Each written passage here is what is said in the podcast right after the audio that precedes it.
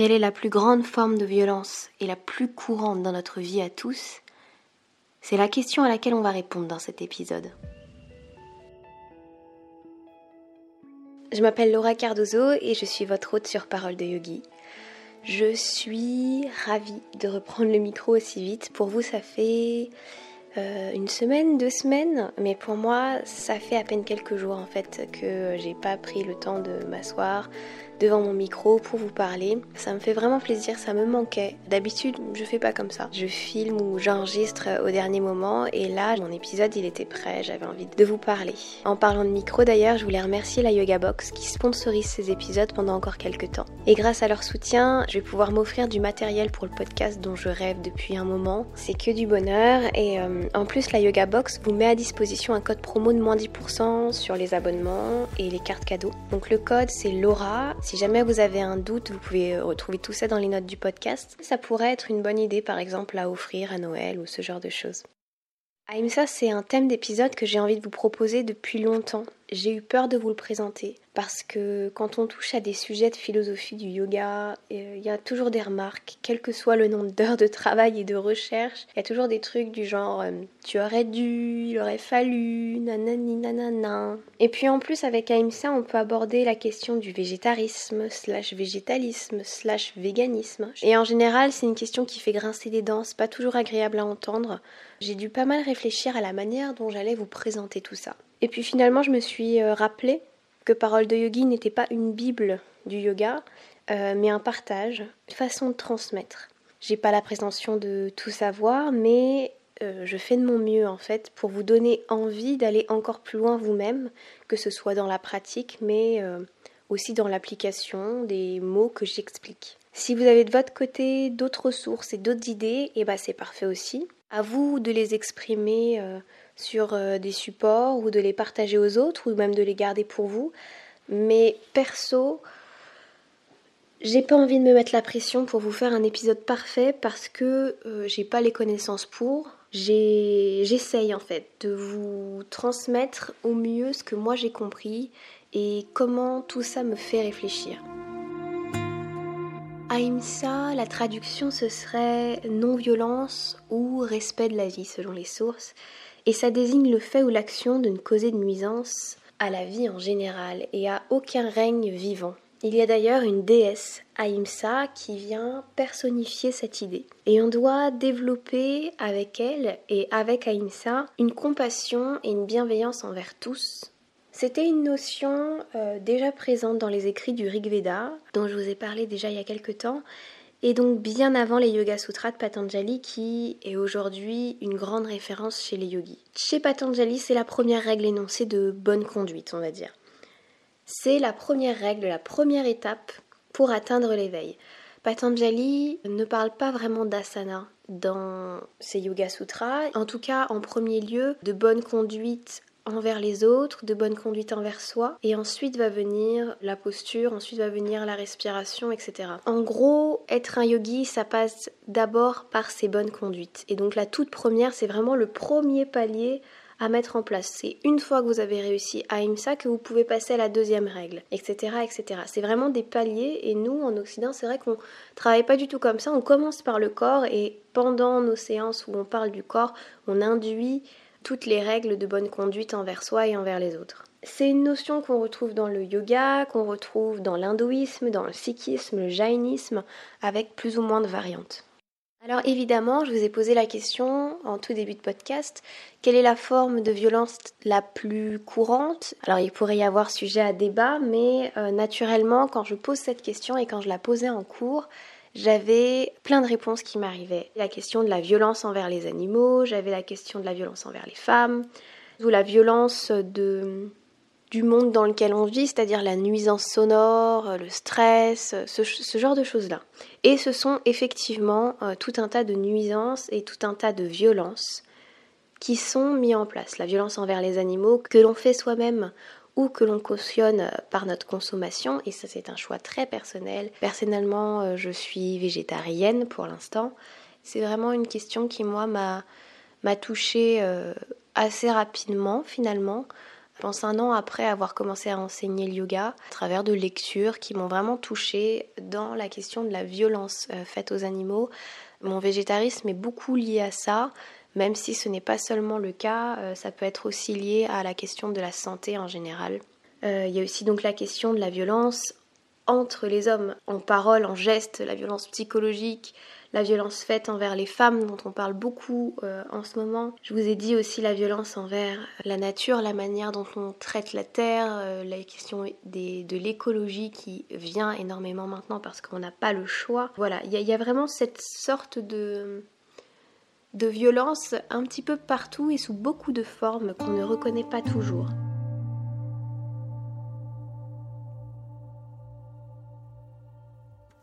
Les premiers à avoir parlé de non-violence, en tout cas les premières personnalités publiques fortes et qui nous restent en mémoire aujourd'hui, pour moi ce serait Gandhi et Martin Luther King, parce qu'il y avait une lutte civique, une lutte pour leurs droits et pour l'égalité des hommes. Et dans cette lutte, du coup je pense qu'on a gardé l'aspect non-violence au, sens le plus concret du terme violence. On a peut-être oublié le reste de formes de violence qu'on pouvait avoir, à savoir le stress, les incivilités, le bruit, qui sont euh, certes euh, moins dures et moins difficiles au quotidien, euh, moins discriminatoires, etc. au quotidien, enfin voilà, mais ça reste une violence que l'on subit, quelque chose que...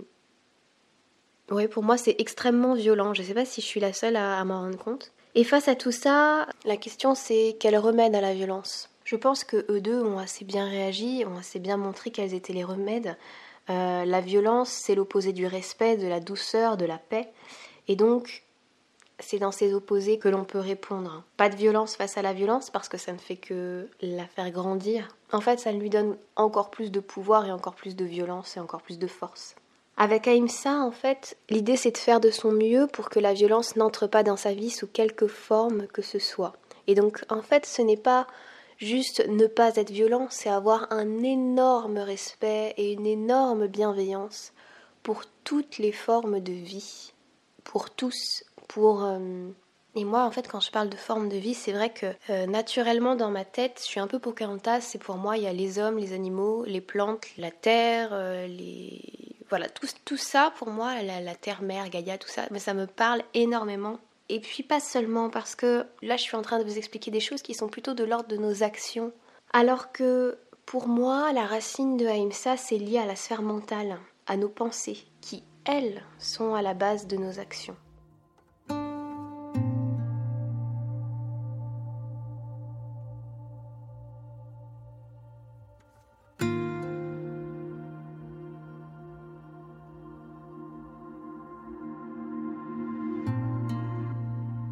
De mon action, lorsque je fais du mal à autrui, il y a de la violence dans mes pensées.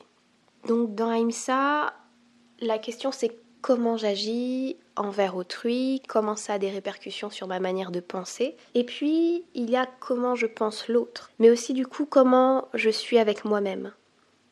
Quand je vous ai demandé quelle est la plus grande forme de violence selon vous, ma réponse, c'est que la plus courante et la plus violente, c'est celle que l'on entretient avec soi-même les mots que l'on emploie ou pense pour parler de soi, par exemple. Il y a vraiment cette facilité qu'on a à s'auto-flageller et à ne pas avoir confiance en soi, comme si c'était euh, extrêmement mal vu de se sentir bien dans ses baskets, comme si c'était mal vu d'avoir confiance euh, en ses capacités et de se dire qu'on pouvait réussir. On, préfère s'auto-alimenter de pensées négatives, c'est extrêmement euh, flagrant, enfin moi en tout cas pour moi c'est flagrant, et j'espère que vous n'êtes pas dans ce cas-là en fait, on autorise aussi les autres à induire des pensées chez nous euh, qui sont violentes et qui sont euh, destructrices. Par exemple, si votre euh, père vous dit que vous êtes bête à manger du foin, qui est la personne la plus incriminée entre les deux personnages que je vais vous présenter? Est-ce que c'est le père qui a dit ces mots ou est-ce que c'est l'enfant qui l'a cru? Et naturellement, on va se dire, bah, c'est celui qui a porté cette parole blessante et terrible à son enfant qui est qui est responsable. Mais je pense aujourd'hui qu'on doit se responsabiliser tous et que la personne qui est entre guillemets responsable mais pas coupable, c'est l'enfant qui y croit. Vous n'êtes pas obligé de croire ce que les autres vous disent de vous. Surtout quand on sait que les autres, au final, n'ont aucune idée de qui on est ou projettent beaucoup de choses sur nous. Pourquoi est-ce qu'il nous est plus facile de croire et de se répéter les reproches que les louanges des autres? Parce que ça vient en fait euh, bien sûr, répondre à une peur ou à une angoisse qu'on a ou à une idée que l'on se fait sur nous et du coup on attend la validation des autres. Et donc si vous pensez que vous êtes bête à manger du foin depuis que votre père vous l'a dit, la seule bêtise que vous avez fait c'est d'y croire. En gros, la question c'est comment vous vous prenez la violence des autres, comment vous prenez votre propre violence, est-ce que vous l'accueillez en mode ah oui vas-y mets-en moi plein la gueule? Ou est-ce que, euh, au contraire, euh, vous êtes plutôt en train de vous dire non mais attends, ça c'est ce que tu penses de moi, mais moi je ne le pense pas nécessairement, donc ça m'atteint pas. En gros, Aïmista voudrait vous dire ne laissez pas la violence et la peur prendre le pouvoir en vous. Parce que si vous laissez la violence ou ces pensées-là s'induire dans votre cœur, dans votre corps, en fait, vous laissez une chance à la violence de s'installer davantage dans votre vie et du coup dans vos vies, dans nos vies collectives à tous. Ça a une incidence. Vous savez, cette histoire du, de la goutte d'eau qui tombe et qui fait des rayons euh, de plus en plus grands autour d'elle. Et ben voilà, c'est exactement ça. Vous allez impacter les autres en croyant des choses sur vous ou en vivant dans une certaine forme de violence envers vous-même ou envers les autres. Et du coup, c'est la question, bah, c'est notre responsabilité à tous face à ça. Dans quelle mesure je suis violent envers moi-même? Dans quelle mesure je me sens... Euh, je suis violent envers les autres et j'ai des pensées violentes et euh, méchantes et désagréables envers les autres? Ça va jusque-là.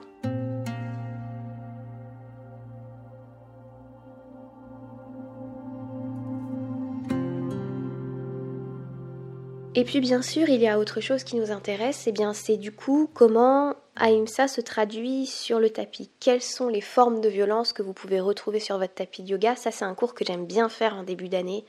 Euh, au sein même de votre pratique de yoga, le cerveau peut vous dire que c'est impossible.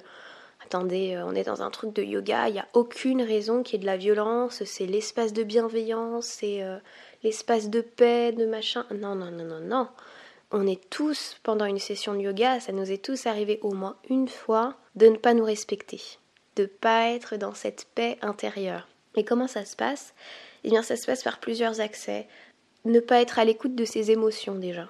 Rien que sur le plan émotionnel, il y a une certaine violence à ne pas vouloir les écouter, à ne pas vouloir les, à les refouler en fait, quelle que soit l'émotion, que ce soit de la tristesse, que ce soit de la colère, que ce soit... Euh, il n'y a aucune émotion qui soit mauvaise à ressentir.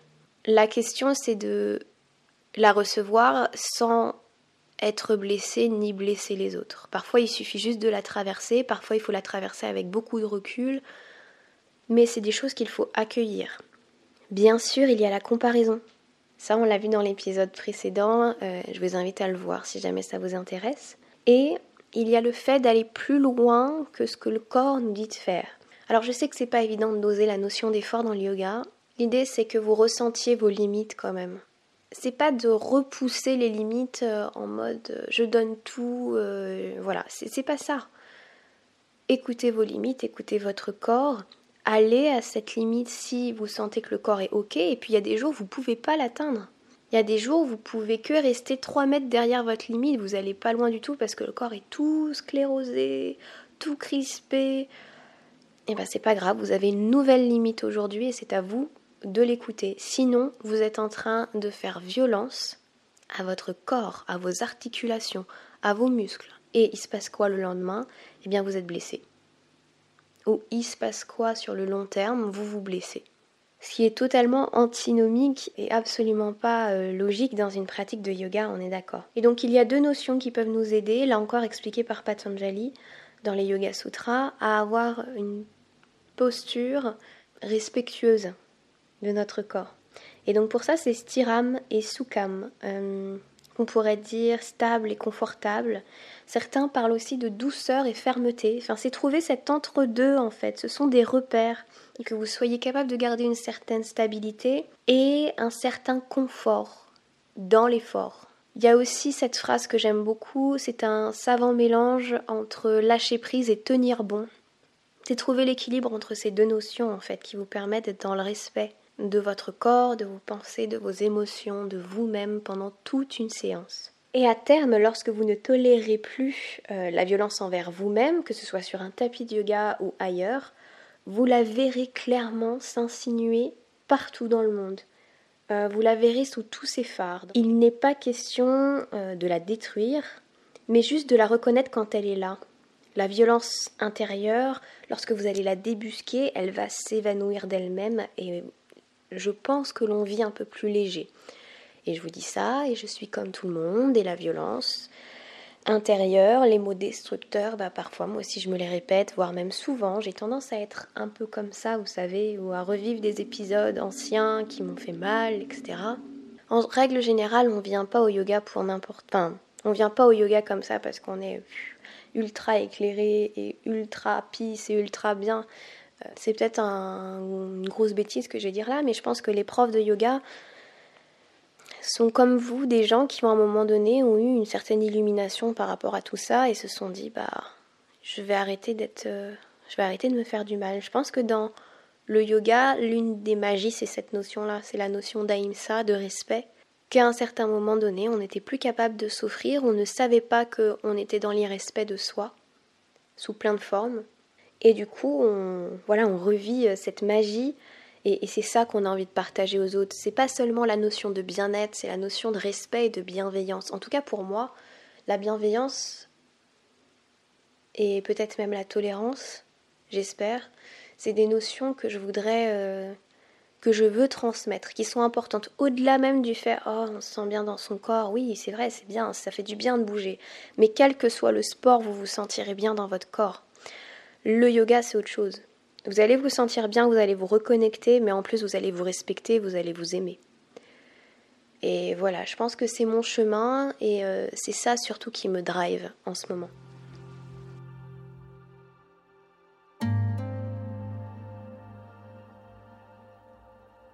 Tout ça pour vous dire que si c'est possible, essayez dans les semaines à venir, dans les jours à venir, dans les mois ou pour toute votre vie, de vous poser la question régulièrement, mais comment j'agis avec autrui?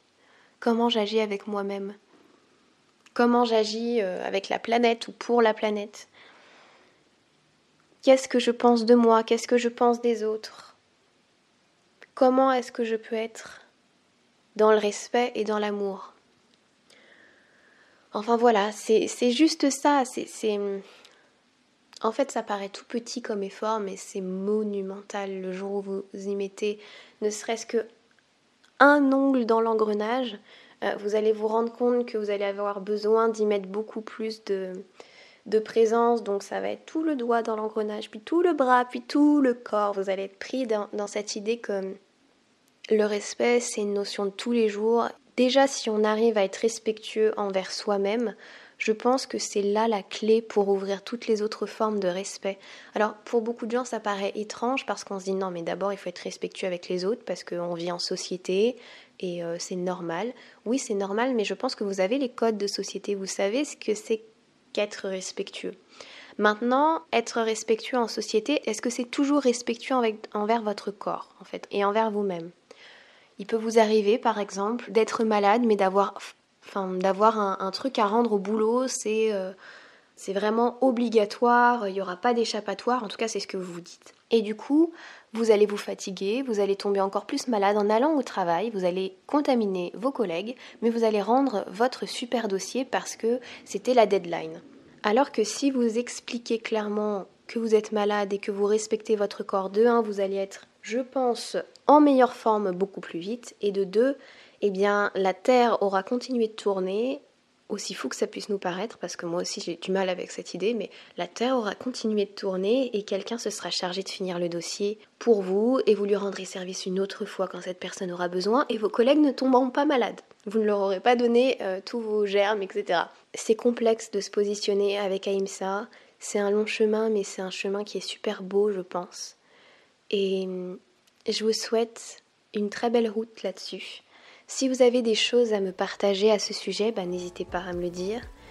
Si vous avez aimé cet épisode, n'hésitez pas à me le dire aussi, à noter le podcast ou à le mettre en favori ou voilà, quelle que soit la plateforme Soyez sûr de ne pas louper un épisode, abonnez-vous, partagez-le, etc. Ça m'aide énormément et ça me motive aussi énormément à vous poster du contenu. Les fêtes de Noël approchent, les fêtes de fin d'année approchent. Je vous souhaite un bon courage pour organiser tout ça. Je sais que c'est pas simple. Moi aussi, je pense qu'au moment où le podcast sortira, je serai en plein dans euh, cette effervescence. Donc plein de courage, plein de belles choses à vous. Je reviens à la toute fin d'année pour un dernier épisode. Namasté.